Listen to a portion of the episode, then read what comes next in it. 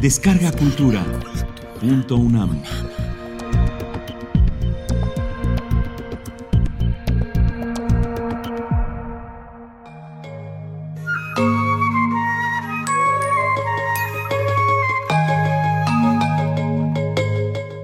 El gen en acción.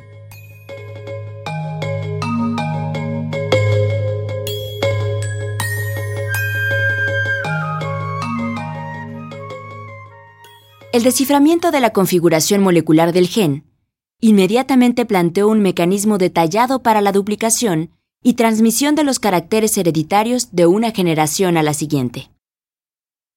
La estructura en doble hélice y la secuencia de bases a lo largo de la cadena permitió concebir un mecanismo preciso de copiado fiel de la información. Asimismo, de manera también casi inmediata, la secuencia de bases sugirió una relación entre la información contenida en bases nitrogenadas y aquella derivada en forma de proteínas, moléculas ubicuas y abundantes en los seres vivos. En esta sección se plantea el papel del gen en la herencia y su papel también en la expresión de esa información en la célula.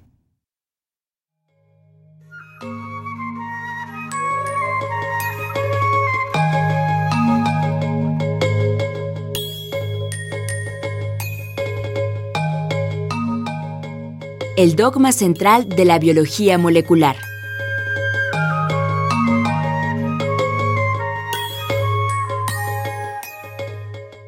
El modelo de Watson y Crick tuvo un gran impacto en el desarrollo de la biología molecular al señalar que la información genética estaba contenida en la secuencia de las bases nitrogenadas.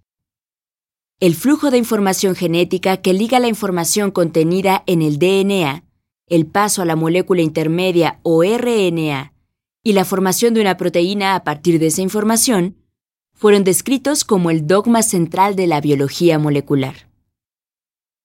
De acuerdo con él, existen tres flujos básicos de información genética. El primero se refiere a la transferencia de la información genética de una molécula de DNA a otra. Durante el proceso de replicación que se efectúa en la fase de síntesis del ciclo celular, lo que garantiza su permanencia a través de las generaciones.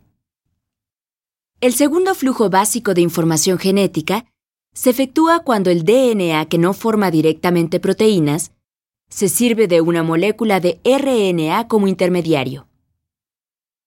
La molécula de RNA mensajero se forma en respuesta a una determinada secuencia de DNA.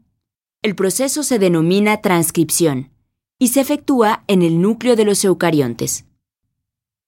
Las moléculas de RNA mensajero serán usadas por los ribosomas como moldes para dirigir la síntesis de proteínas durante el proceso de traducción, que constituye el tercer camino que sigue la información genética.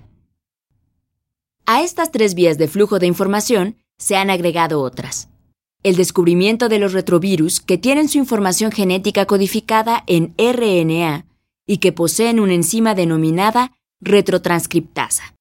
Transfieren la información del RNA a DNA durante el ciclo infectivo para después seguir los caminos regulares de flujo, cuando el DNA viral se incorpore al genoma de la célula huésped.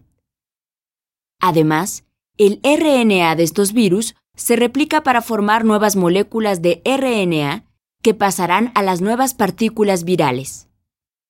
Por otro lado, se integran en el dogma los genes para la síntesis de RNA ribosómico y RNA de transferencia y los flujos de información que se llevan a cabo en la mitocondria y en el cloroplasto.